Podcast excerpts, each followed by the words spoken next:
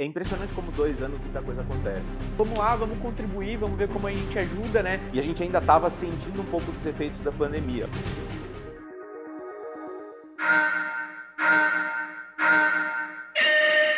Sejam todos muito bem-vindos. Hoje um, um episódio especial de comemoração de aniversário do Motor Inventor.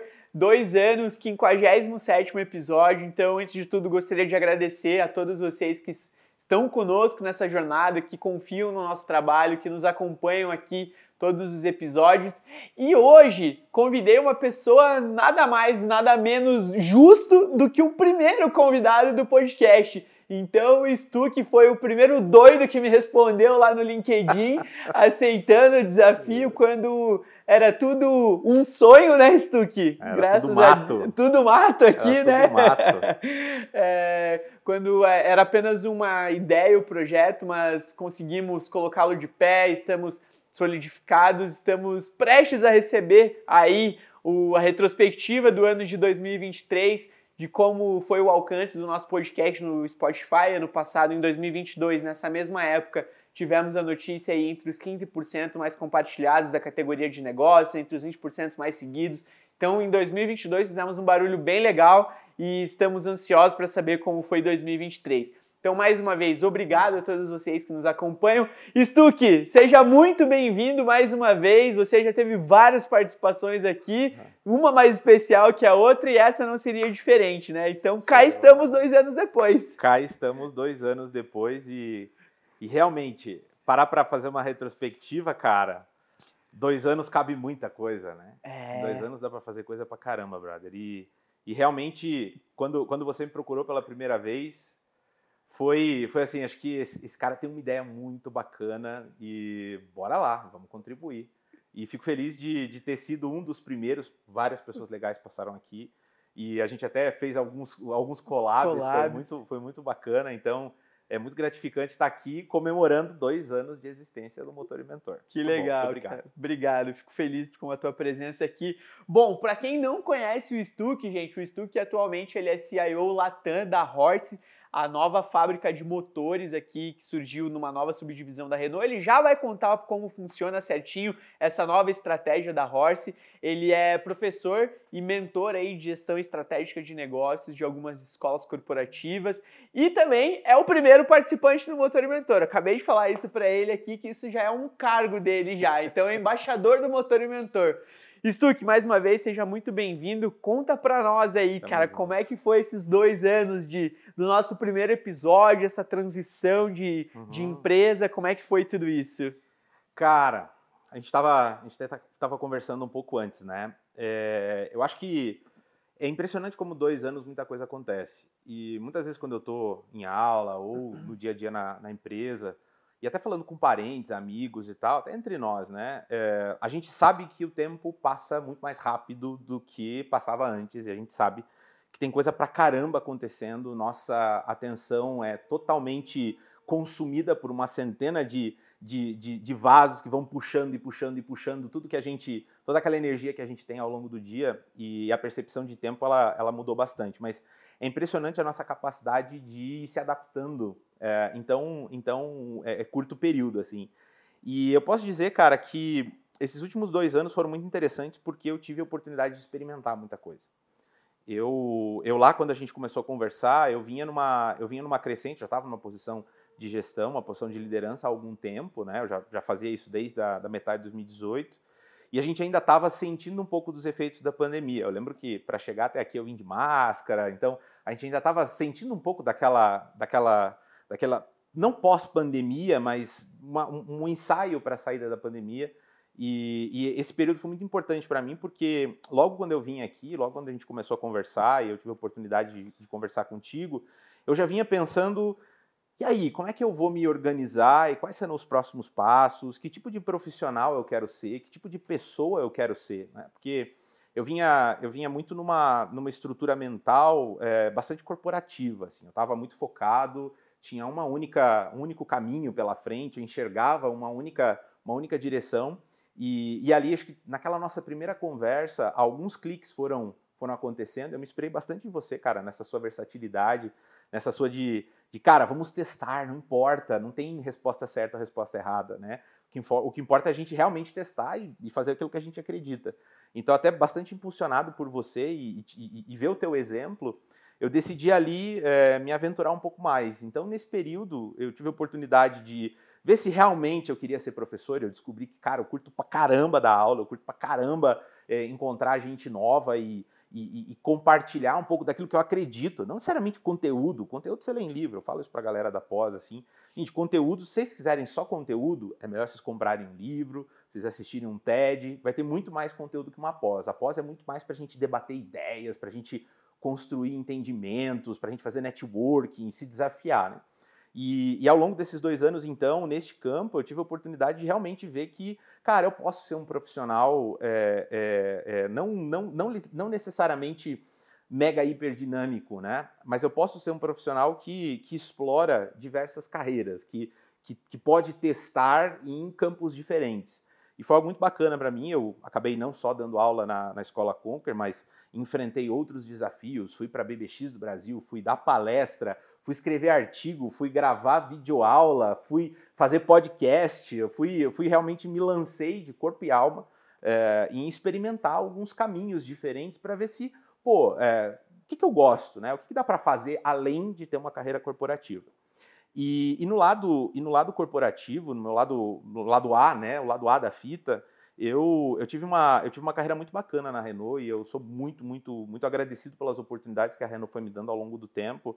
E, e, nesse período, pelo fato de eu estar super aberto, eu acredito muito nisso, eu acho que eu acabei me mostrando aberto para a organização a, a receber grandes e novos desafios, muito diferentes daquilo que eu vinha fazendo, sei lá, na época eu já estava mais de 10 anos na, na no grupo.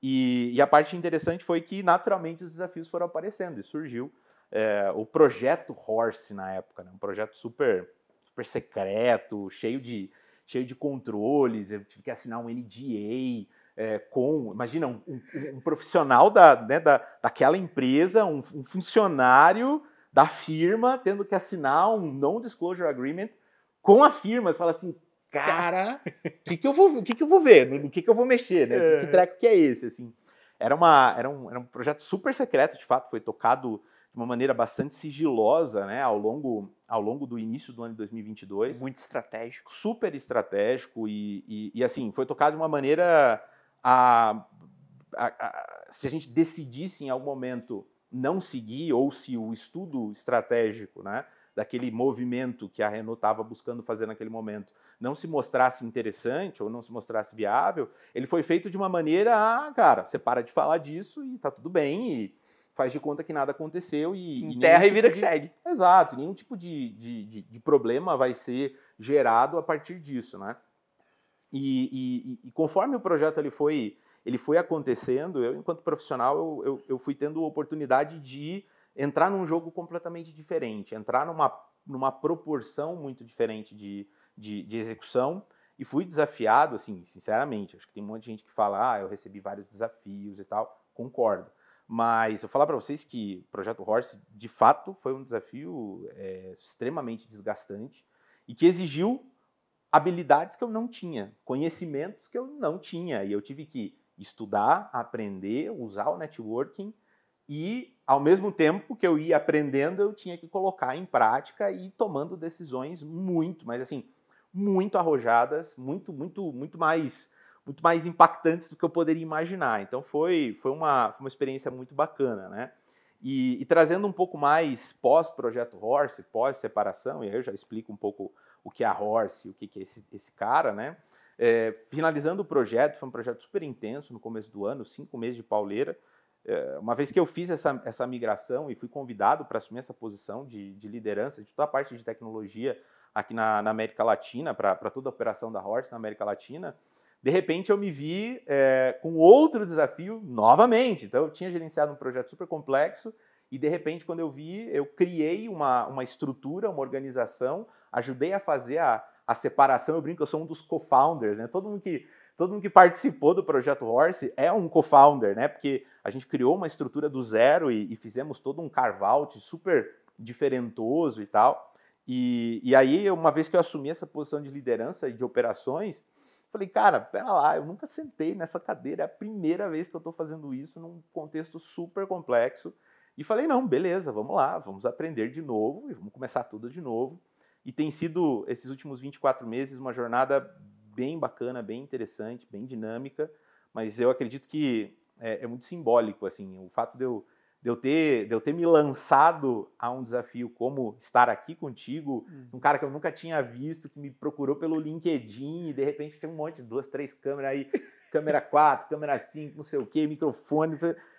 Uau, né? Eu acho que isso foi uma, foi uma, uma, uma, uma um dos gatilhos, né? Talvez o principal gatilho que fez com que eu é, me, me, me, movimentasse para essa coisa da carreira da slash career, de uma carreira super, super mais é, é, ousada, e as coisas foram acontecendo porque eu, eu estava aberto. Acho que, resumindo esses 24 meses, é por aí, cara. Que legal, parabéns, cara, parabéns. É, desde a primeira vez que eu te vi, é, era nítida essa tua energia, essa tua vontade de fazer as coisas acontecer. Não, beleza, vamos lá. Igual você comentou, né? Pô, nunca nem tinha me visto, gente. Nunca tinha, só pelo LinkedIn, de fato, né? Uhum. Não, vamos lá, vamos contribuir, vamos ver como uhum. a gente ajuda, né? E, e, acho que isso é muito da, da tua essência, né, Stuck? Então, sem sombra de dúvidas, é, todo esse sucesso profissional nesses últimos dois anos aí é reflexo dessa ousadia, dessa coragem de, de, querer correr atrás, né? Parabéns, cara. Valeu, parabéns cara, obrigado, tamo junto. Conta pra nós, então, aí o que é a nova Horse, cara. que foi essa transição aí? Projeto desafiador, sem sombra super, de dúvidas, né? Super. Foi uma. Foi uma. Eu, eu, eu digo que, inclusive, isso internamente no grupo Renault sempre foi tratado como uma metamorfose, né? Não é só um, não é só um projeto de, de criação de uma nova business unit ou a ampliação do portfólio ou uma decisão estratégica, né? O, o, o Horse, ou a Horse, faz parte, é, é, é, é um, é, foi o pioneiro, um dos primeiros a serem desenvolvidos dentro de, uma, dentro de um plano de metamorfose do grupo Renault. Assim, um plano extremamente robusto e muito ousado. Né? Eu lembro que em várias ocasiões, é, e principalmente no primeiro, na primeira, nas primeiras falas que eu tive contigo, é, eu, a Renault é uma senhorinha de 120 anos, né? com, com, uma, com uma estrutura corporativa muito bem, muito bem colocada, com presença em todos os continentes é, do globo, com é, uma, uma, uma capacidade de execução já provada, comprovada e tres provada e, e que realmente vinha entregando seus resultados, obviamente sempre com margem para melhora, mas era uma empresa, a, o grupo super consolidado.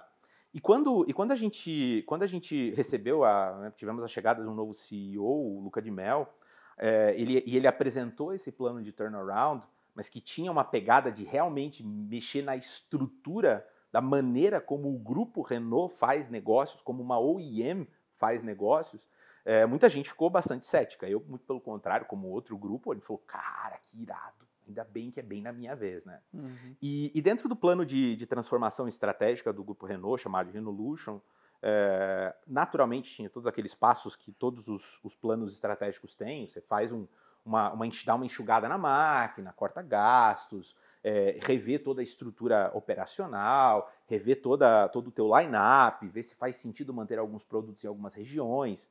Normal, isso toda empresa em algum momento fez ou vai fazer. A segunda fase desse, desse, desse plano, que, que começou logo na sequência, é, foi uma fase de renovação da gama de produtos, né? um reposicionamento da marca Renault, da marca Dacia, da marca Alpine, da Mobilize globalmente. Então, é, é, isso foi, isso aconteceu ali entre 2020 e 2021, 2022, e, e agora nós temos visto, né, quem acompanha mais, quem é super aficionado e de alguma maneira acompanha a marca, tem visto que o, o, a, o direcionamento do produto mudou bastante seja lá na Europa, seja aqui na, na América Latina, com a chegada do Meganitec, com a chegada dos veículos elétricos, da, da linha de EVs, com a chegada do Cardian, que foi recentemente é, é, é, divulgado para a mídia, e com uma série de outros projetos que estão aí, assim, a ponto de chegar, não vou contar, deem uma olhada nas notícias, né? É, e ver o que, o, que a, o, que a, a, o nosso line-up na França, que é o nosso mercado principal, né? É, ele, tem, ele tem colocado, é muito, é muito é, interessante perceber que essa segunda fase de renovação do, do nosso line-up, do nosso produto, tem, tem se mostrado bastante, bastante interessante. Só que o projeto Horse ele entra na última e mais importante fase, que é a fase da revolução. Né? O plano Renolution é dividido em três fases e a última fase chama justamente Revolution, a fase em que, cara, cortei os gastos, revi a maneira como eu vou me posicionar no mercado, como minhas marcas vão ficar posicionadas no mercado, e agora sim eu vou ousar. Agora eu vou fazer a metamorfose. E, e dentro, e dentro dessa, dessa nova estrutura do Grupo Renault, algumas grandes iniciativas foram lançadas. A primeira delas é, é a Horse, a segunda Ampere e, e, a outra, e a outra é, tem a ver mais com é, não só com mobilidade, mas principalmente com é, energias renováveis e todo o processo de, de, de, economia circular que a Renault acredita. Mas dentro, dentro dos dois primeiros projetos, que é o projeto Horse e o projeto Ampere, a Renault decidiu, ao invés de jogar de uma maneira muito verticalizada em que ela domina todas as áreas, ela precisa de uma estrutura de P&D muito grande, precisa de uma estrutura de produção, uma cadeia de fornecedores super robusta é, e, muito, e muito pouco especializada, porque ela tem que jogar em várias frentes, né? ela tem que ter produtos elétricos, produtos híbridos, produtos a combustão, tem que jogar em vários mercados diferentes. É, a, a, a Renault decidiu, então, mudar um pouco dessa, dessa lógica, né? E, e, e mudando essa lógica, a, a coisa foi mais para o lado de, ok, é, do ponto de vista estratégico, eu entendo que o mercado de motores a combustão, motores híbridos e é, motores elétricos ou veículos a propulsão elétrica, é, ele, ainda, ele ainda não estava muito bem claro, né? Até porque se a gente for olhar algumas pesquisas, alguns gráficos mostram que é, a maior parte do hemisfério norte, salvo os Estados Unidos, sim, está se movimentando bastante, bastante velocidade é, para uma matriz de propulsão 100% elétrica. A própria União Europeia uhum. já, já colocou um monte de, um monte de, de barreiras legais para que toda essa esse shift to electric aconteça né, né, dentro, da, dentro da velocidade que eles esperam. Mas, por outro lado, o Grupo Renault enxergava e continua enxergando que pelo menos em torno de 50% de toda a produção é, e venda e comercialização de veículos ainda seria através de algum tipo de propulsão é, é, a combustão interna utilizando seja lá qual for o combustível, né? A gente está uhum. falando desde combustíveis fósseis até combustíveis sintéticos, hidrogênio, hidrogênio blá, blá, uhum. blá, biocombustíveis e tal. E aí, nesse movimento, a Renault decidiu, então, lançar o projeto Horse, que foi justamente a criação de uma, de uma nova empresa, de uma nova, de uma nova, de uma nova entidade que não vai pertencer necessariamente ao grupo Renault, mas ela não foi fazer isso sozinha. Ela resolveu criar uma empresa, mas se aliar a outros parceiros de mercado é, e fazer com que essa empresa se transformasse em uma joint venture.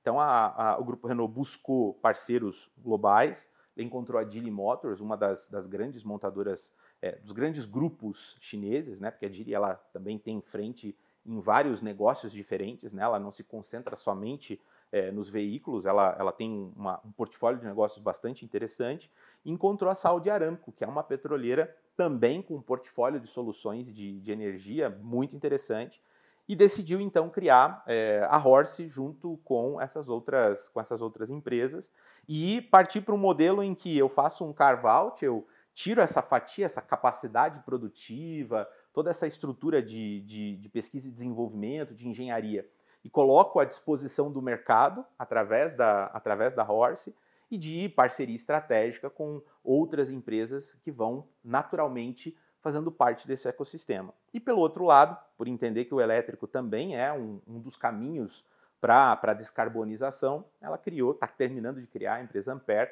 que vai fazer basicamente a mesma coisa, mas mais para o lado dos veículos elétricos. Então, é, a metamorfose do grupo Renault ela ainda está acontecendo e, e, e, o, ponto, o ponto principal, o ponto de, de gravidade, é justamente é, não querer sair e jogar é, todos os jogos com o mesmo time, sendo dona de tudo e investindo em tudo. Né?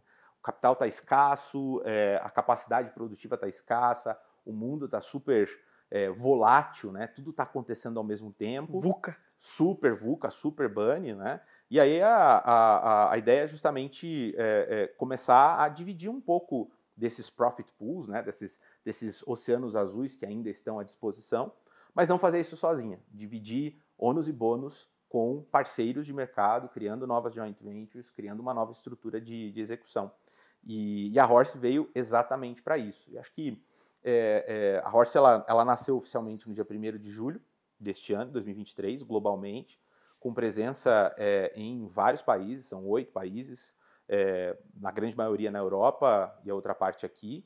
É, ela nasceu com 9 mil funcionários, quase 10 mil funcionários, com várias fábricas, com vários centros de pesquisa e desenvolvimento e com um capital humano muito interessante. Né? A Horse ela, ela, ela, ela nasceu com gente de extrema qualidade técnica, de extrema capacidade de execução, com pessoas fantásticas e com um literalmente um, quase um oceano azul de, de, de seguir produzindo soluções, sejam híbridas, sejam a combustão interna, soluções de motorização a hidrogênio, soluções de motorização a combustíveis é, é, não fósseis, né, ou seja, os sintéticos ou os, os, os, os bio, biológicos, né, derivados aí de, de cana-de-açúcar e outros, é, para poder competir nesse mercado que a gente acredita é, veementemente que vai seguir sendo, pelo menos até 2050, muito, muito, muito promissor. A realidade, né? É realmente uma estratégia muito bem pensada. Super, super ousada, né? Ousada também, agressiva, né? Arrojada, digamos assim, uhum. porque é aquilo, eu sei fazer carro, eu sei fazer motor, eu sei fazer banco, eu sei fazer injeção alumínio, mas espera lá, será que eu realmente preciso fazer tudo isso? Exato. Né? Então, é, acho que é um, é um vestir uma sandalinha da humildade mesmo, total, né? Total, e falar, não, total. beleza, você é bom em fazer motores, você é bom em fazer carro, é, baterias de carros elétricos. Então, vamos lá, vamos dividir isso, cada um segue no teu foco e, querendo ou não, é, traz uma competitividade muito grande para o mercado, né, Stuck? Porque a partir do momento que você tinha, é, que você abre uma empresa que você pode fornecer para os seus concorrentes, é algo muito visionário isso, né? Exato. E também, e também cara, é, pensando, pensando especificamente na Horse, é, o, até, até o dia 1 de julho, a, a, a, Renault, enquanto grupo, ela só podia produzir motores para os seus próprios produtos. Hum. Então, a, a, a, motorização ela ficava muito ligada ao produto final, seja o veículo, né, o leve, comercial e por aí vai. Agora, é, uma vez que eu separo essa capacidade, essa capability, coloco isso à disposição do mercado e me alio a grandes players, me alio literalmente, não é, um, não é uma relação de cliente-fornecedor ou parceiros estratégicos, é uma relação de sócios. Né? A, a, a Renault, ela, ela, junto com a Geely e a Saudi Aramco, elas criaram uma joint venture, ou seja, todas entraram com um determinado investimento e com as suas contribuições e tem uma estratégia de, de ataque ao mercado que é uma estratégia diferente de uma aliança, né? uma estratégia é, é, criada em conjunto e não uma estratégia compartilhada. É muito diferente, é, um, é, uma, é uma mudança de mentalidade muito interessante. E, e você vê que nenhuma outra OEM até agora fez um movimento tão tão brutal quanto esse. A Renault literalmente se lançou. Se a gente for parar para pensar, toda essa toda essa, essa, essa criação da Horse, todo esse movimento, ele, apesar de eu, de eu, ter começado a participar do estudo em março do ano passado, ele foi é, publicado e divulgado no início do mês de novembro de 2022, com o day one, o dia 1 de operação a full, a 100%, em julho do ano seguinte sem, sem mudar nenhuma hora a mais, nenhuma hora a menos. Dia 1 de julho de 2023, cravado, anunciado ao mercado que essa, toda essa estrutura iria acontecer. E a gente teve, basicamente, de novembro a julho do ano seguinte para fazer o track funcionar do zero. Então foi, foi, foi algo assim muito. Foi um movimento muito ousado. E é muito interessante perceber, é, conforme, conforme a gente, né, quer ou não, são alguns meses já de operação, Conforme a gente vai é, se apresentando ao mercado como um possível fornecedor é, é, de, de, soluções de, de, powertrain de maneira geral, seja a combustão ou híbridos, o mercado ele, ele tem reagido muito positivamente. A gente percebe que, que há sim, de fato, um espaço muito bacana para poder comercializar esse tipo de solução, seja em pequenos ou médios ou grandes volumes, a depender do cliente. Ou seja, nós estamos 100% abertos para o mercado. E aí, se você vê é, é, a mesmo movimento que a Renault está fazendo com a Ampere e com outros e com outras, outros movimentos que certamente já devem estar sendo estudados por alguns colegas que a gente vai ficar sabendo lá na frente, é, é, é justamente isso, é, é dividir para conquistar. Ao invés de eu, de eu colocar toda a minha estrutura e focar em vários outputs, eu mudo, a, eu, eu mudo a lógica do jogo. Né? Eu paro de jogar verticalmente, eu passo a jogar horizontalmente e eu me, eu me alio, eu me associo a outras empresas que cobrem os meus gaps, sejam financeiros, tecnológicos ou de presença de mercado, e a gente cresce todo mundo junto. Uhum. Então acho que é, essa é uma jogada assim, é, sou suspeito para falar, né, mas é uma jogada, uma jogada de mestre e muito, muito, muito ousada e que tem dado assim frutos bastante interessantes e que tem, cara, na boa, a gente tem um, um futuro bastante promissor, não só como empresa, mas como, mas como provedor de soluções mesmo. Acho que é um, é um campo ainda muito fértil.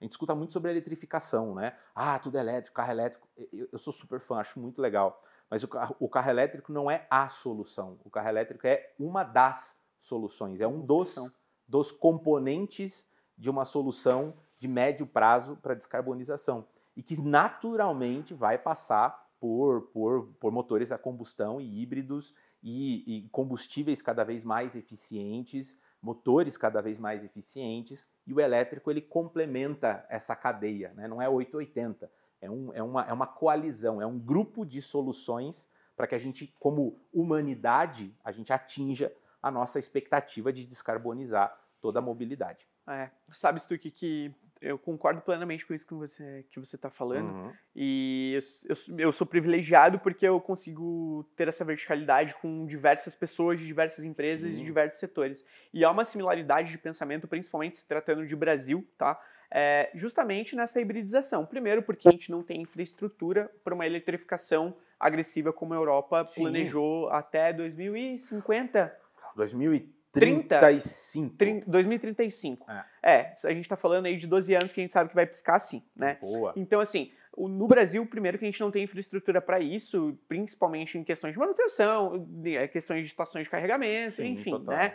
Então, acredito muito nessa hibridização e me parece algo realmente muito assertivo, porque Sim. isso nós estamos falando de Brasil, e Brasil e Europa, mas a gente tem um mundo ao redor, né? Então a gente não pode olhar para soluções apenas é, 100% elétrico, 100% a combustão. É de fato, a gente já havia comentado isso anteriormente aqui, a gente sabe que a poluição que na fabricação de um carro elétrico é muito agressiva Sim. e não podemos ser hipócritas em dizer que não, né? Ah, não, é verde, é 100% elétrico. A gente sabe que não é bem assim que as coisas funcionam.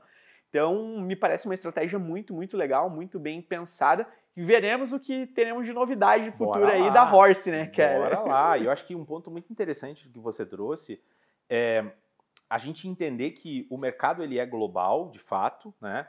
Mas que existem algumas áreas geográficas que acabam é, é, não sendo tão bem exploradas nesse sentido, né? E, e a América Latina, de maneira geral, é, é assim, é uma, é, é, tem uma oportunidade muito grande ainda. Olhando todas as projeções do nosso mercado latino, tem muito espaço para crescer e, e, de fato, é, não temos eh, estação de carregamento em tudo quanto é canto. A matriz energética dos países da América Latina não são todos a 100% é, é, é, limpas, ecologicamente corretas, né? É, a gente sabe que tem alguns países que ainda queimam carvão, tem países que que, que queimam diesel para poder produzir a tua, a tua energia elétrica, né? Então, assim, o, o a um cadeia... Hipócrita, super, né? né? Mas a cadeia, a cadeia ela, ela, ela ainda não está preparada para um shift to electric de uma vez é, muito rápido e big bang. Então, é muito, é muito bacana ver o, o quanto as empresas, de maneira geral, dentro desse mundo de, de, de soluções a combustão interna, continua enxergando a América Latina como um centro de oportunidades de negócios muito importante. Então, a Horse não é à toa que, que nós representamos uma fatia importante do, do negócio da Horse e é, tem muita coisa bacana vindo por aí. E pensando em, em, em, em nosso, nosso país, nas, na, nas nossas capacidades técnicas, eu acho que teremos muitas oportunidades tecnológicas é, bem interessantes para serem aproveitadas pelo, pelo público brasileiro, pelo público argentino, pelo público chileno e eventualmente outros países que queiram se juntar nesse processo. Ah, legal, bacana. E até porque quando se trata de uma questão estratégica nesse, nesse ponto, é algo que nós, lá do indústria, nos preocupamos muito, mas que para o consumidor final ele só quer saber como ele vai chegar de ponto A ponto B, gastando menos, consumindo menos, economizando dinheiro. E a forma como nós vamos apresentar isso é responsabilidade nossa, é né? responsabilidade nossa, porque eles estão dispostos a pagar. É, exatamente. Então a gente gente precisa encontrar as melhores soluções para atender a necessidade dos nossos clientes, fato. Legal. Sabemos que para atender essa necessidade, que inteligência artificial não é nenhuma opção mais, é uma obrigação, né? Você é um cara imerso em tech 24 horas por dia. Total. Como que você está vendo esse avanço da, da inteligência artificial é, na manufatura, na indústria, no teu cotidiano processual? Como que você está, se estão se beneficiando já dessas inteligências? Como é que funciona isso para vocês? Legal. Cara, eu acho que é, o papo da, da inteligência artificial é, é, é, um papo antigo. Né? A inteligência artificial não é novidade. Boa. É, é algo que existe há bastante tempo. Já foi cultura pop antes mesmo de cair no vale do esquecimento. A gente sabe que né, toda, toda a tecnologia ela passa por alguns estágios, e um deles é, é, é, é o vale da, do, da decepção, literalmente, né, em que se cria uma expectativa super inflada e de repente parece que não vai dar certo. A gente já viu isso com impressora 3D, a gente já viu isso com drone, a gente já viu isso com realidade aumentada, realidade virtual, e é, a inteligência artificial passou naturalmente por esse processo. E agora, é, eu posso dizer que IA é, talvez, é, se eu não me engano, inclusive ela foi, foi eleita a palavra do ano lá nos Estados Unidos, né? Em que mais foi o ano em que mais se falou sobre inteligência artificial em tudo quanto é lugar, de televisão, a desenho, a filme, a, a cultura pop, a eventos de tecnologia e, e tudo mais. Inclusive, é, eu tive a oportunidade de participar recentemente do simpósio do Gartner lá em Orlando e, e o, o, simpósio inteiro, né, o maior gathering de, de, profissionais de tecnologia do mundo, CIOs e gerentes de, de tecnologia, é, com mais de 10 mil pessoas atendendo, quatro dias lotados. Basicamente, se falou somente de inteligência artificial. Prós, contras, oportunidades, ameaças e mais ou menos como as empresas estão fazendo para se adaptar ou a, ou a surfar essa onda.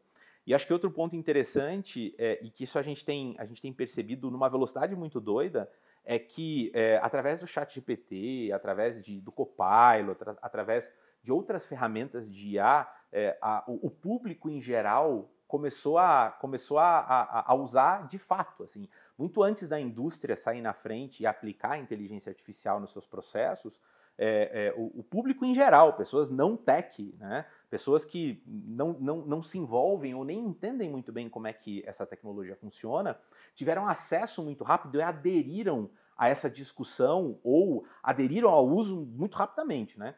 E eu posso dizer que é, a, a, minha visão, acho que dá para a gente separar em duas visões. Né? Tem uma visão pessoal do Roberto Stuck, enquanto profissional da área de tecnologia, e tem a visão da indústria sobre. Né?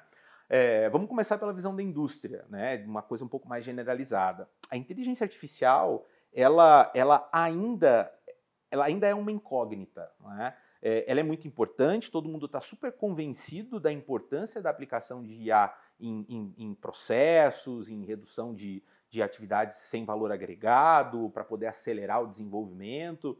Mas ainda, ainda os casos de uso estão um pouco, um pouco incompletos.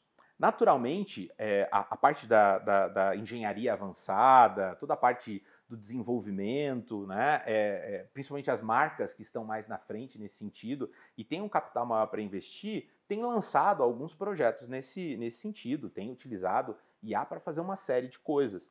Mas ainda o business case não fecha, sabe? É diferente, diferente de robotização, por exemplo, é diferente de força de trabalho digital, é, ainda parece que a aplicação de IA no processo produtivo, no processo é, é, de engenharia, ainda não está 100% clara. Existem várias frentes, vários caminhos interessantes, mas a conta ainda não está fechando, porque é, é, lembra que há, há, um certo tempo atrás a gente falava muito de nuvem, né? E, e, tem a nuvem pública e a nuvem privada. Investimento em nuvem no passado era algo muito caro. Pouquíssimas empresas estavam se movimentando nesse sentido, o Grupo Renault é a mesma coisa. Né?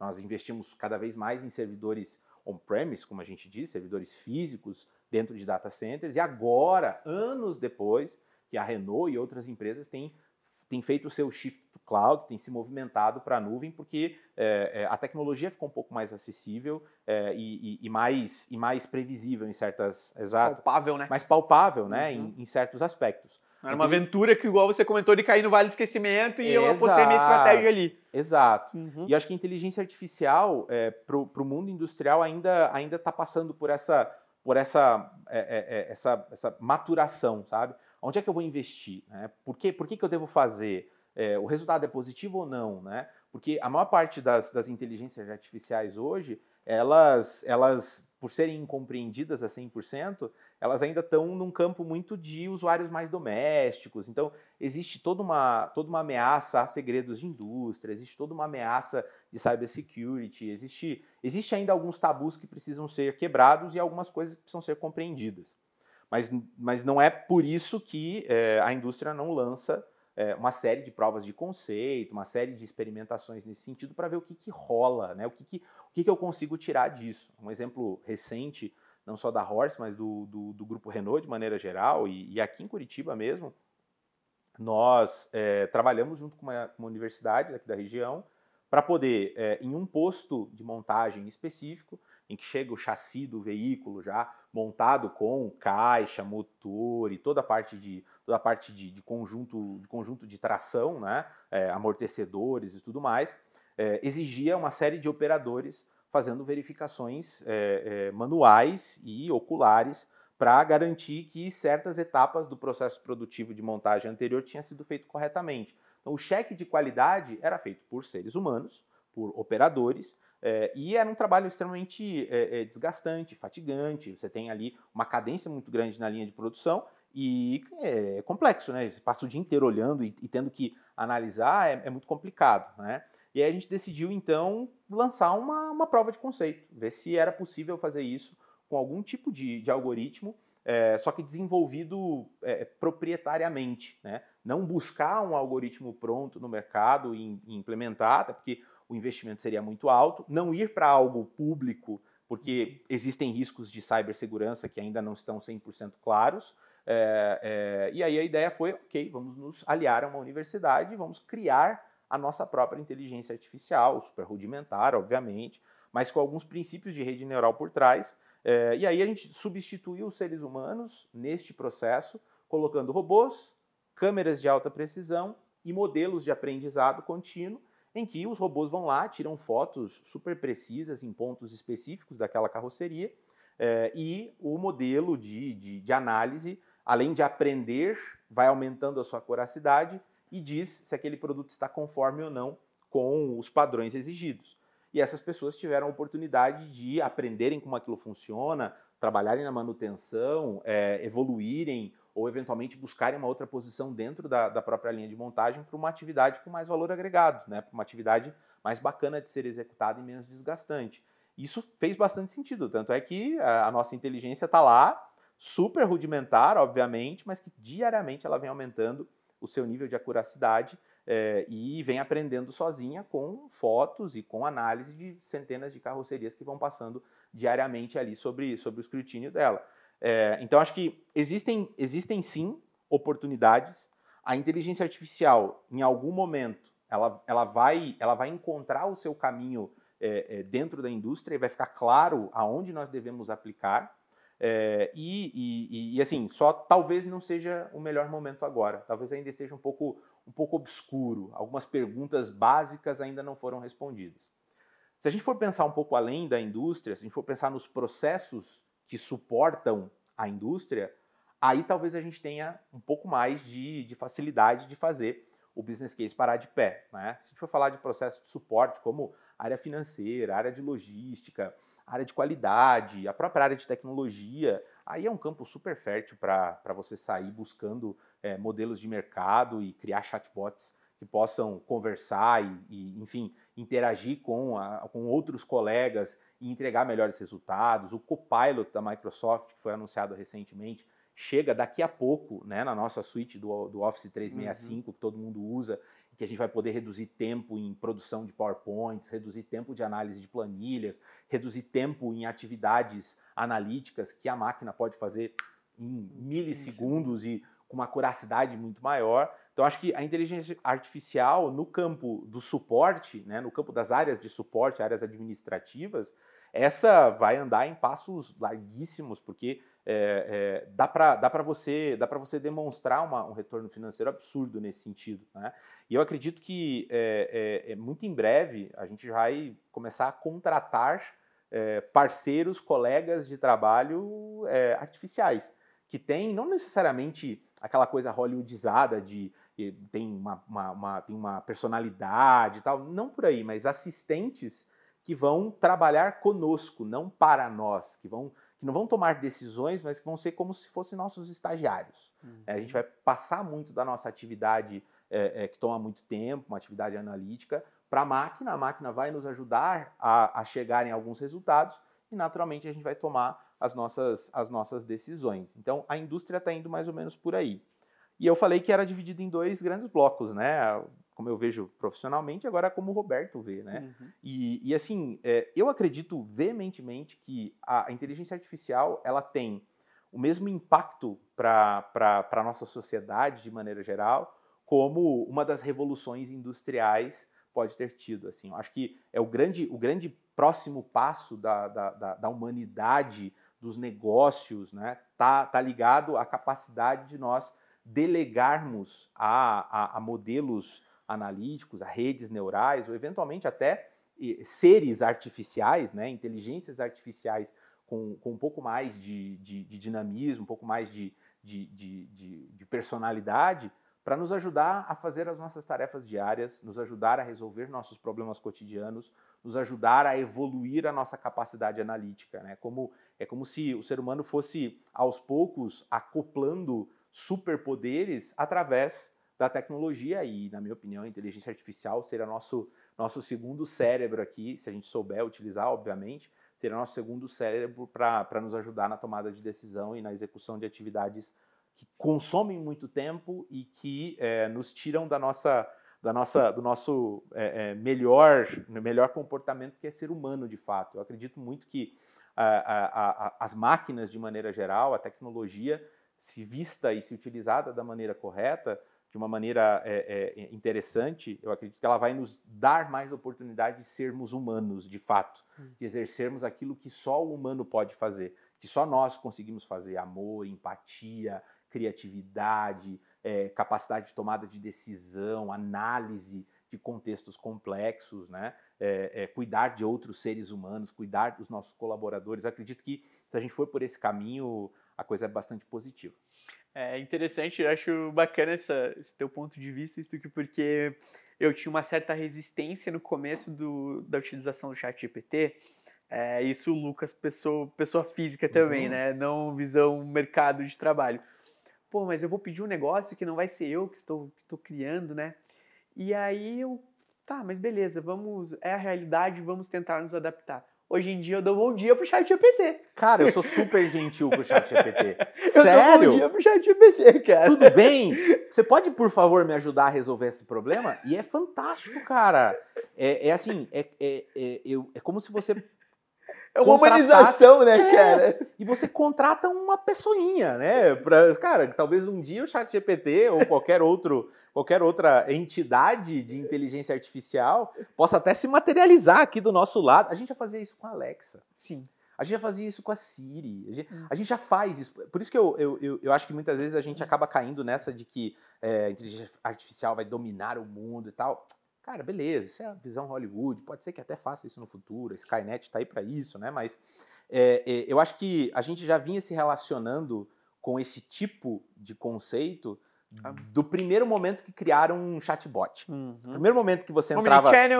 Exato, cara. Acho que tudo bem, tem um nível de sofisticação muito maior para uma, uma IA do que um chatbot que vai ver, né, tem o um diagrama de decisões e vai responder para você de acordo com a tua interação. Uhum. Mas acho que a gente já vinha ensaiando esse movimento e calhou de que 2023 deu um boom e tá todo mundo falando disso, muito movimentado naturalmente pelo chat GPT. Acho que foi um, uma faísca importante, uma virada de né? chave, uma virada de chave, né? né? É. E eu acho que talvez a parte mais legal disso, cara, é, é, é a abertura para o grande público. Uhum. É diferente de outras tá tecnologias. Palpável, né? Isso é que... barato, é.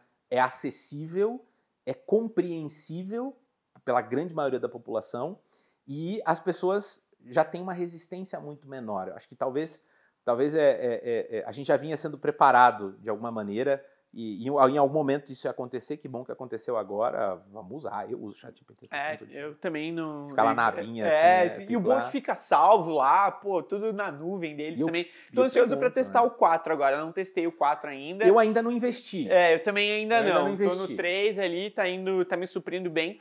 E quando eu, eu realmente, entre aspas, me rendi à, à inteligência artificial, foi justamente quando eu precisava criar um plano de uma estrutura lá, de uma mentoria. E, cara, eu fiquei 4, 5, 6, 8 horas tentando montar aquilo ali e não saía.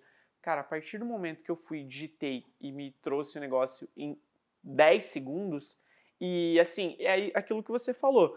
Ele traz uma estrutura, ele não vai trazer mastigado do jeito que, que você vai aplicar 100% mas ele vai te dar uma visão tão clara e uma tomada de decisão tão mais assertiva uhum. que vai te economizar energia em um processo criativo, talvez, que você não precisa gastar. Entendeu? Exato. Então, acho que é, não, é, não, é, se render à palavra, mas explorar de forma positiva e entender Super. que isso vai fazer parte, vai fazer, não, já faz parte do cotidiano do mundo, como pessoas, como da indústria, é, tomadas de decisões médicas sendo utilizadas, é, advogados utilizando o chat GPT para construir petições. Então, é, o mundo está tá caminhando para isso e a gente tem que se adaptar cada vez mais, Concordo né? plenamente. Não, legal, legal. Stuck, vamos falar um pouquinho sobre, sobre gestão aí, cara. É, você né, já tem alguns bons anos, agora deve estar tá aí mais de 12 anos já como, com gestão? Não, Não? depende da gestão, né? É. Eu, cara, comecei super cedo, é. gerenciando projetos, gerenciando coisas e gerenciando depois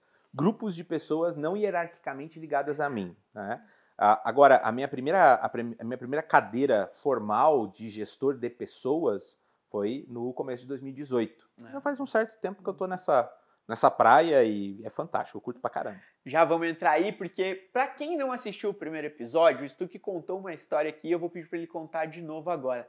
Conta como foi o tremor de terra lá no Chile do data center.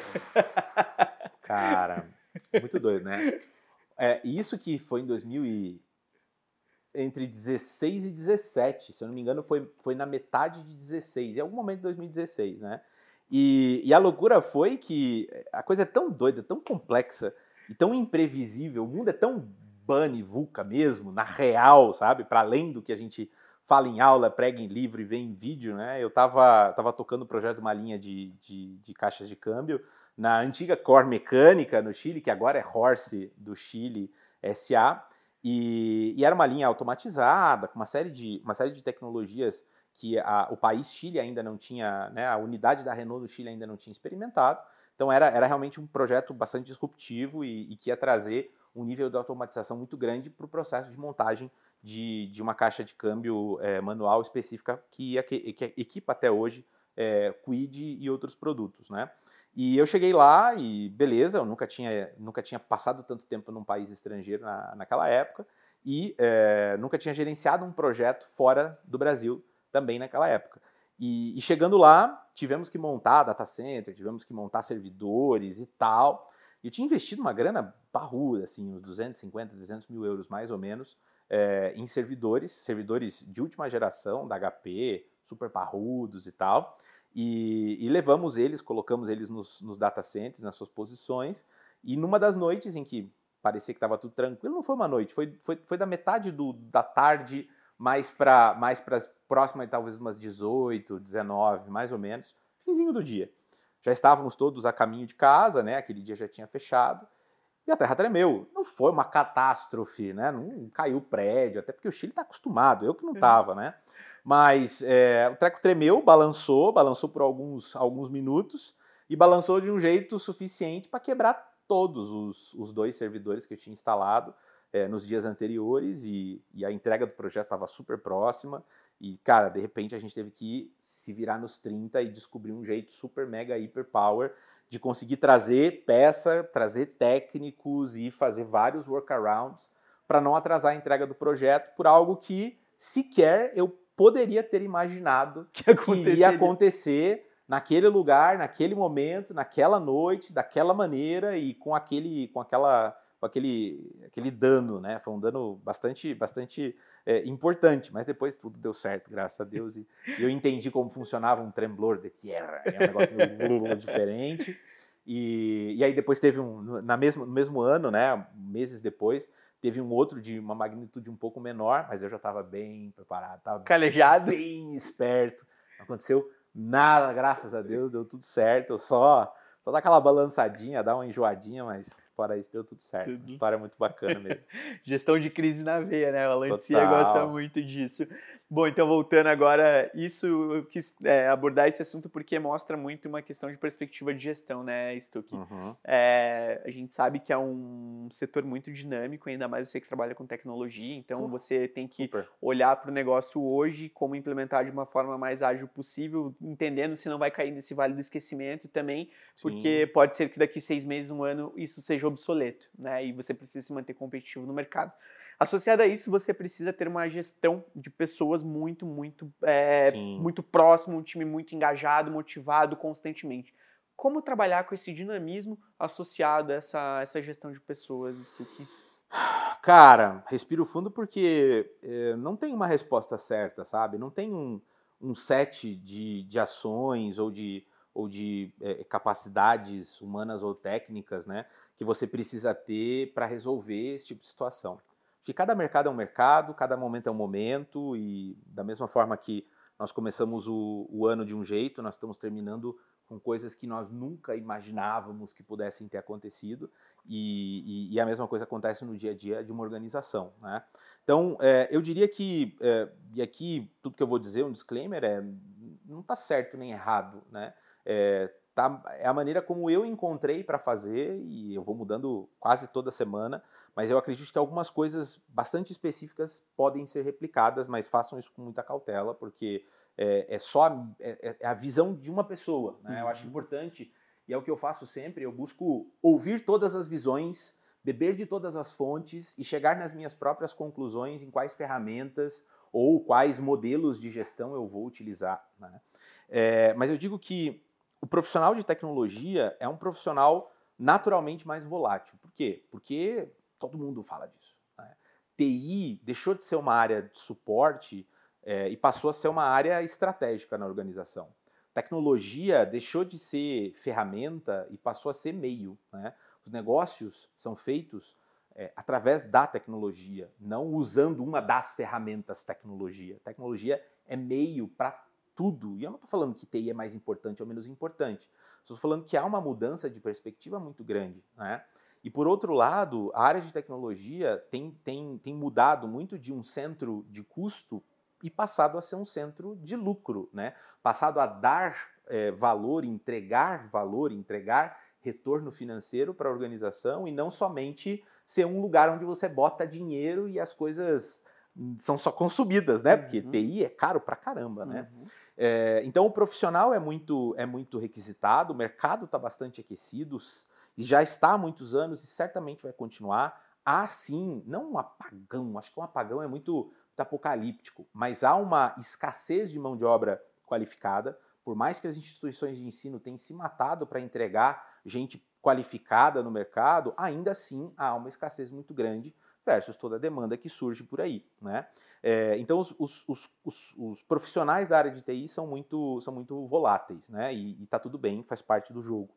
Agora, é, enquanto gestor, enquanto responsável por essas pessoas, responsável pelos resultados que essas pessoas vão entregar para a organização, é, eu tive que adaptar e tive que, tive que entender algumas coisas bastante interessantes. A primeira coisa que eu, que eu, que eu entendi é que o meu modelo de gestão ele não pode ser é, unificado. Eu, eu, não posso ter o, aquela, aquele tamanho tamanho único, né? Não dá para ter tipo assim é, modelo de gestão camiseta unissex, né? Não, não dá para você fazer uma coisa só, um modelo só, um roteiro específico só e achar que você vai conseguir aplicar, seja com, com todas as pessoas ou com grande maioria do teu time. Eu acho que, em primeiro lugar, talvez o ponto mais importante é que é, eu adaptei o meu estilo de gestão para cada um dos meus colaboradores. E, cara, é complicado. Gasta tempo, gasta-se energia. Mas esse é o papel do gestor de pessoas. O gestor de pessoas não é gestor de negócios. Ele é gestor de pessoas. A pessoa que vai, a pessoa que, que o profissional que se, se, se preza, se coloca à disposição e, e, e coloca no seu percurso de carreira gerir pessoas, ele tem que entender que a maior parte do seu tempo vai estar dedicado a gente, senão ele está fazendo alguma coisa muito errada e as pessoas estão ficando de lado. Então, em primeiro lugar, eu entendi que a maior fatia da, da, do, do, meu, do meu tempo é, deve e é hoje utilizado para cuidar das pessoas de verdade. Né? E isso tem que ser feito de maneira individual. Óbvio que tem uma outra técnica, um ou outro padrão que é possível ser repetido, né? mas eh, eu diria que 80% de tudo que eu faço para cada uma das pessoas que eu tenho no time é muito diferente. É, é, é, a pegada é diferente, a maneira como eu faço é diferente e a atenção que você que você dispensa para essas pessoas precisa ser diferente. Tem gente que, poxa, você pode fazer uma gestão muito mais assíncrona. Você pode buscar essa pessoa uma vez por mês e está tudo bem, e, e as pessoas super é, é, aberta e gosta de trabalhar assim, com pouco controle, com pouca supervisão, e os resultados vêm. Por outro lado, tem profissionais que é, esperam uma, uma gestão mais próxima, muito mais quase que cotidiana. É né? muito interessante, eu vejo no time pessoas que, é, se, se, eu, se eu não chamar para conversar, pessoas que trabalham de maneira 100% remota, se eu não chamar para conversar, a pessoa não vai me procurar e está tudo bem, né? Eu, não significa que eu não esteja trabalhando por ela é, em, outros, em outros campos, mas está tudo bem e o resultado está vindo. E tem outras pessoas que não passam um dia sem me chamar no, no Teams e falar assim, bora conversar? É, preciso de uma ajuda. E está tudo bem. Eu acho que, é, é, é acho que a primeira grande lição, o primeiro, primeiro grande entendimento que eu, que eu cheguei é que não, não tem one size fits all. Não tem como você usar as mesmas ferramentas, o mesmo estilo de gestão para todas as pessoas, porque não vai dar certo. Uhum. E que sim, a maior parte do meu tempo deve ser dedicado a entender a necessidade de cada um deles, de entender o momento de carreira e de fazer a, a ponte entre a expectativa da organização, a expectativa da, da, do time, a expectativa do CEO, a expectativa do negócio e as expectativas pessoais daquele colaborador. Esse é, esse é, esse, esse é o meu papel, esse é o papel do, do, gestor. Eu acho que, em segundo, em segundo lugar, uma, uma coisa muito interessante que, que eu aprendi é assim: é, quando você entende que os resultados produzidos pela, pela tua organização não vão ser entregues por você ou pelo grupo de gerentes ou pelo grupo de diretores, mas sim pelo time, é, você começa a se enxergar de duas maneiras. Né? Eu, pelo menos, passei por esse momento. Eu, eu, eu, em primeiro lugar, vi que os resultados não vinham mais do, do meu esforço individual, mas sim do esforço individual das pessoas que trabalhavam comigo. No primeiro momento, eu falei: para que, que eu existo? Porque, cara, a gente está acostumado a meter a mão e todo o fruto, né, todo o resultado vira a partir das nossas ações. E em, um primeiro momento eu fiquei bastante desesperado. Eu falei assim, tá aí agora? Né? Onde é que eu me encaixo nessa? Né? Que, que eu estou fazendo aqui? E eu, e eu, e eu me via no ímpeto de ir ali e eu mesmo fazer. Isso é muito ruim, porque você está tolindo o teu, o teu, o teu é, é, é, colaborador e você está colocando a pessoa numa posição muito desagradável. Ela não está aprendendo nada, você está fazendo. E aí no final do dia você fala, estou estressado, as pessoas não fazem, isso aqui. E a culpa é tua, enquanto gestor. É, é, só que depois que você passa por essa fase, é, você começa a enxergar que você, enquanto gestor, enquanto gestora, não vai conseguir entregar os resultados sozinho e que o teu time ele precisa ser o mais diverso possível para poder aumentar as capacidades globais daquilo que você vai entregar de resultado para a organização. Então, é, acho que o segundo, o segundo ensinamento, o segundo, sei lá, o segundo ponto que eu, que eu acho que faz muito sentido e, e a gente deve explorar é buscar um time que te complemente enquanto pessoa e enquanto profissional. Porque muitas vezes a gente acaba fazendo uma contratação por afinidade, ou a gente busca né, pessoas que, que se encaixem com o nosso perfil, mas se encaixar com o nosso perfil quer dizer que eu estou buscando pessoas que sejam iguais ou muito parecidas a mim. Pessoas que são iguais ou, ou pensam de maneira muito igual, muito parecida com o que eu penso. E na verdade. Não você... existe diversidade, né? Claro que não. E você está criando um, um, grupo de mini Robertos, né? Mini Lucas, né? Marionetes. Isso não é legal, isso não é bom, porque é exatamente o oposto que a gente deve fazer. Você deve buscar um time que te complemente, que te desafie, mas que principalmente é, faça contrapontos. Eu, eu, eu, tenho uma pessoa muito especial é, é, que, que, que, me ajudou ao longo, ao longo do meu desenvolvimento é, é, pessoal e profissional. Eu tive vários mentores, a gente falou várias vezes disso, né? Uhum. É, os mentores são extremamente importantes na nossa jornada profissional. E, e, e, um deles, ele, ele falava abertamente do, do fato de que ele era ruim nisso, péssimo naquilo, e eu fui contratado justamente para cobrir esses dois gaps. E, e, juntos nós conseguimos entregar um resultado muito mais interessante. E eu entendi isso como, cara, um puto ensinamento de vida. E depois que eu comecei a praticar, é, de, de buscar um time complementar, buscar competências, pessoas com competências melhores do, do que as minhas, num nível diferente, ou complementares, cara, a coisa funcionou de um jeito fantástico. Acho que todos os resultados que eu consegui entregar até agora, todos os desafios pelos quais eu passei, não passei sozinho. É, e, e, assim, se eu não tivesse me dedicado a encontrar pessoas complementares e não iguais, é, eu não teria chegado aqui. E não vou dizer que, que, talvez pessoas que pensassem igual a mim ia ser muito mais fácil, né? Mas buscar pessoas que falam, não, não concordo, e, e, falam, não, não vou fazer desse jeito, isso não é insubordinação, muito pelo contrário, isso é desafio. E é assim que é bom. E, e tem, e tem, eu tenho pessoas assim na, na, equipe, e eu adoro quando o pessoal fala, não, não estou de acordo. Discordo. Que ótimo. Por quê? Bora. Vamos lá, vamos fazer acontecer. E, e normalmente os resultados são muito mais, mais robustos. E eu acho que, para resumir em três pontos, é, o terceiro ponto, e, e talvez o mais importante de todos, é manter uma humildade assim real, sabe? Eu sou um Zé Ruela. Mesmo, eu não sei porcaria nenhuma, para não falar outra palavra. É, é, a, gente, a, partir do momento que a gente entende isso, de que, cara, não, eu não sou um super-herói, eu não sou a pessoa mais importante dessa organização, meu time é, porque são eles que fazem o resultado, eu tô aqui para cuidar deles. Uma vez que você, uma vez que você coloca essa, é, coloca de fato essa, essa, esse posicionamento de, de ser humilde mesmo, falar assim, não, é, meu jeito não é melhor a minha maneira de fazer não é a melhor maneira. Talvez existam outras maneiras melhores, né? É, e, e, você entende que, cara, todo mundo tem alguma coisa para te ensinar e não você ensinar o tempo todo a todos, é, você começa a desenvolver uma, uma, capacidade de enxergar as coisas de uma maneira muito mais simples.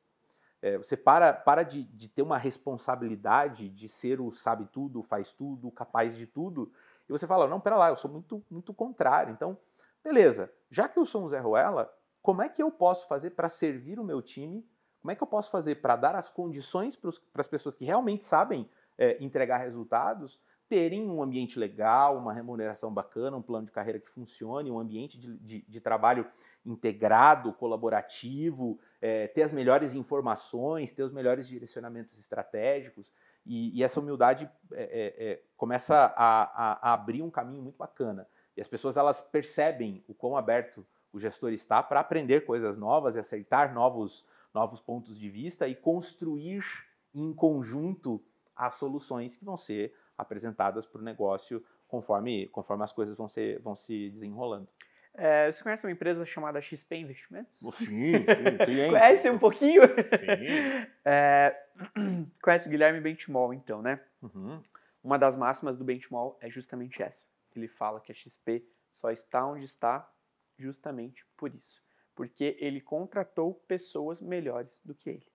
Total. Entendeu? Então, quando a maior empresa de investimentos do país fala isso, é, o dono né, da principal empresa de investimentos do país fala isso, não, não nos resta, mais uma vez, né, associado ao próximo ponto, vestir essa sandalinha da humildade e entender Total. que a gente somos articuladores e não quem executa de fato, né, Stuck? Exatamente. Muito legal, muito legal. Bom, é, você foi o primeiro a ouvir essa pergunta, perguntarei novamente. Para trabalhar com o Stuck, o que não pode faltar? Ser um bom questionador, né, gente? Vocês já viram que é, ele gosta de ser questionado, né? Tem que, Mas tem que vir com bons argumentos também, né, Stuck? Tem que vir com bons argumentos, tem que perguntar bastante. Mas, cara, é, tem, uma, tem uma coisa que, que eu tenho e assim, esse meu novo desafio tem me permitido bastante é, é, expandir, crescer e buscar novas pessoas e contratar novos, novos profissionais. Então, eu estou num momento de estruturação de time, estou fazendo entrevista, sei lá, duas, três vezes na semana, e isso só, só tende a se intensificar nos próximos meses para poder atingir todos os objetivos que a Horse tem, né? É, e, e, eu acho que uma coisa que vem, que vem, vem martelando muito na minha cabeça é, o próprio Simon Sinek falou, e, não, é, não é nada novo, mas eu, eu, tenho, eu tenho repetido isso várias vezes aqui na cabeça, é para trabalhar comigo, é, você não precisa ser a pessoa tecnicamente extremamente capaz, não precisa ser a pessoa mais inteligente do planeta Terra, não precisa ser o profissional mais competente de todos, o mais assíduo, o mais presente, o mais puxa-saco. Não, nada disso. Eu acho que é, para trabalhar comigo, é, precisa ser uma pessoa leal, uma pessoa de verdade, uma pessoa é, é, verdadeira, uma pessoa é, que está ali por inteiro, que está ali entendendo que não importam os desafios, estamos junto, vamos fazer, vamos para cima, né? O Simon Sinek ele diz que muitas vezes a gente contrata as pessoas pela, pela sua capacidade técnica, né? E acabamos as demitindo pela, pela sua capacidade comportamental. E ele fala também muito da, da importância para o próprio exército dos Estados Unidos, né? De que é, os Navy SEALs eles são eles são é, mantidos nas suas posições e recrutados do Exército, da Marinha, da Aeronáutica para fazerem parte desse grupo de elite, não pela sua capacidade física, mental, mas pela sua lealdade ao grupo, pela sua, pela sua capacidade de se manter leal e se manter firme junto com aquele time. Né? E, e, é muito interessante que eu tenho buscado muito isso. Eu tenho buscado pessoas que é, têm essa capacidade de falar assim, cara, não, é, tamo junto, cara.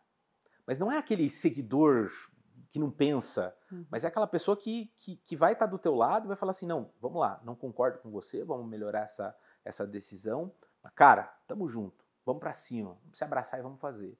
Até porque, voltando um pouco no nosso assunto ali no, no projeto, é, assim, a gente virou madrugadas trabalhando, literalmente, né? É, houveram, houveram momentos do ano em que é, a gente precisou colocar é, é, turnos de desenvolvedores, né, turnos de consultores rodando literalmente 24 por 7. Um grupo ia dormir, o outro continuava trabalhando, e aí no dia seguinte a gente acordava, ia lá e tentava entender e fazer um handover, aquele grupo dormia, chegava outro e tal, assim, para não perder tempo, né? Uhum. E, e, assim, é, a, eu, eu, busquei nesse, nesse processo todo pessoas que topassem encarar esse desafio e falar assim, não, simbora, vamos lá, vamos sujar a mão de graxa, vamos, vamos junto resolver esse problema. Então, acho que para trabalhar com Stuck, é, é, habilidades técnicas se aprendem, habilidades comportamentais se aprendem, mas a lealdade é, é, é, algo que, que é difícil de aprender. Né? Lealdade é algo que a pessoa, a pessoa tem que se sentir disposta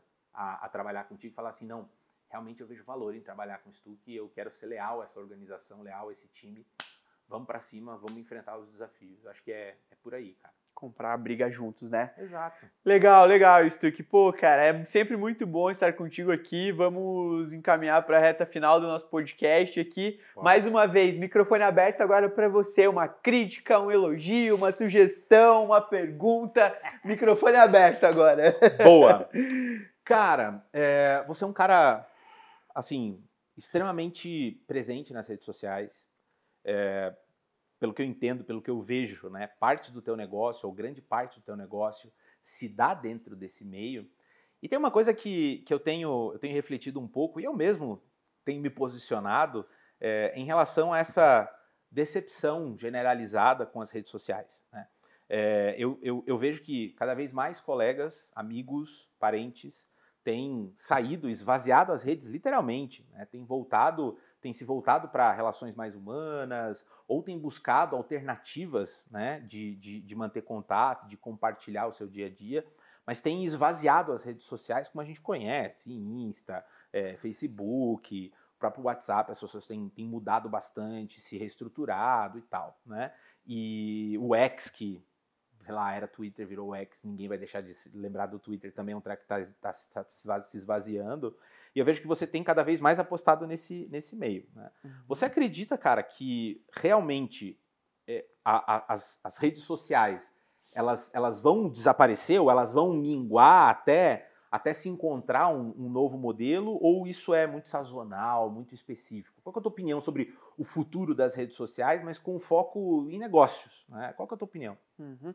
Bom, é, boa pergunta, legal. É, é um, um fator, assim, isto que nós somos seres humanos tá? Então, podem falar o que for, nada, nada, nada iria suprir o ensinamento que você acabou de me passar aqui, nessas duas horas que a gente está junto, com os bastidores aqui e tudo mais, é, numa chamada de vídeo.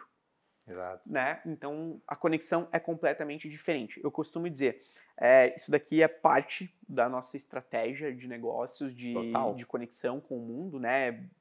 É, presto mentoria de LinkedIn falando sobre isso, da importância, Sim. mas é, nada vai substituir o relacionamento pessoal, tá? Associado a isso, é, sim, eu hoje, em questões estratégicas, faz parte da minha estratégia de negócio ser uma figura pública, entre aspas, uhum. porque a rede social aceita qualquer coisa. Sim. Então eu publico aquilo que eu acredito que seja interessante para as pessoas uhum. saberem, né?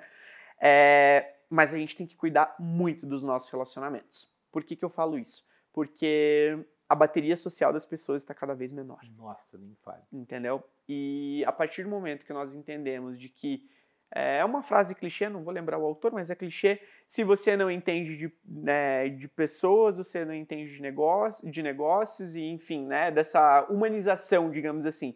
Então, se você não entende que é, é, necessário ter uma convivência, que você não convive falando com uma tela de celular e sim com pessoas, é, você precisa cuidar muito do teu, se for cuidar de Sim. algo, cuida do teu WhatsApp, né? Então, Exato. Né, cuida do teu WhatsApp.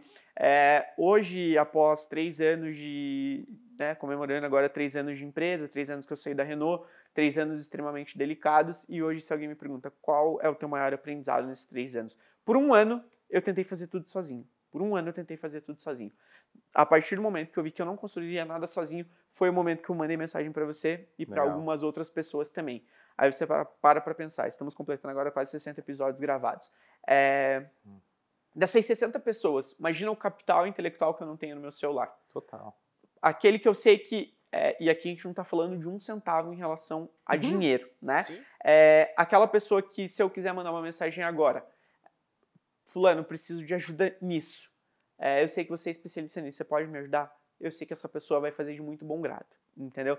Então, assim, é, faz parte da estratégia do negócio, sim, essa exposição nas redes sociais, mas eu prezo muito por cuidar dos meus relacionamentos no offline também. Porque eu sei que é isso que, no momento de dificuldade, é, se minguar as redes sociais, vão ser essas pessoas que Legal. eu vou recorrer, entendeu? Então, vamos lá, olha, é o seguinte, passamos por esse momento, o que, que na tua visão, na tua percepção de mundo, você pode me ensinar que eu posso Legal. projetar meu negócio daqui para frente. E aí, cara, eu falo que aqui o podcast, é, apesar da gente conseguir democratizar para muitas pessoas, mas para para pensar, ah. são 61 episódios, é, entendeu? São, são 61 mentorias, né, cara? Entendeu? Então, 61 assim, conexões reais, eu, né? Eu escuto, eu aprendo, eu posso Show. compartilhar um pouco mais. Mas bacana, o que eu absorvo de conhecimento é, aqui, não. Eu vou te dizer, tem um amigo meu que me falou esse dia, cara, você já pode pintar o teu cabelo de branco já, porque o tanto de coisa que você. Legal. Porque isso te traz um,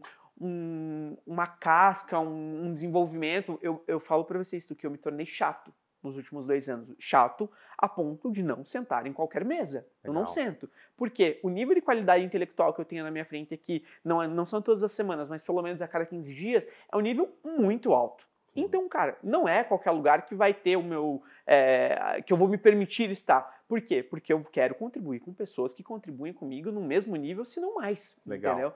Então, acredito que sim, as redes sociais, pode ser que elas minguem, é, em determinado momento. Acho que da mesma forma que a gente viu o Orkut é, cair em esquecimento, a gente está vendo o Facebook, o Instagram é só questão de tempo, o LinkedIn também é só questão de tempo, e a gente vai ter que se adaptar a isso. E como é que a gente vai se adaptar? Aprendendo com pessoas que têm conhecimento, o cabelo branco traz traz Legal. traz o, a, a vivência de fato, né? Isso aqui. Então, acho que o mundo está acelerado, está acelerado sim. É, tem pessoas querendo sair do MBA assumindo o cargo de C-Level e a gente sabe que o mundo não funciona assim. Eu tem, sei bem, cara. Tem que tomar. Hum, desculpa, eu não vou falar o que eu queria falar aqui, mas enfim, tem que aprender muito, tem que apanhar muito da vida. E eu percebo que, apesar de já ter uma posição hoje de empreendedor há três anos, é, aprendi muito nos três anos também, mas eu vejo que eu ainda tenho muito a aprender. Então, as redes sociais eu uso hoje como uma ferramenta para passar para frente o que eu aprendo aqui.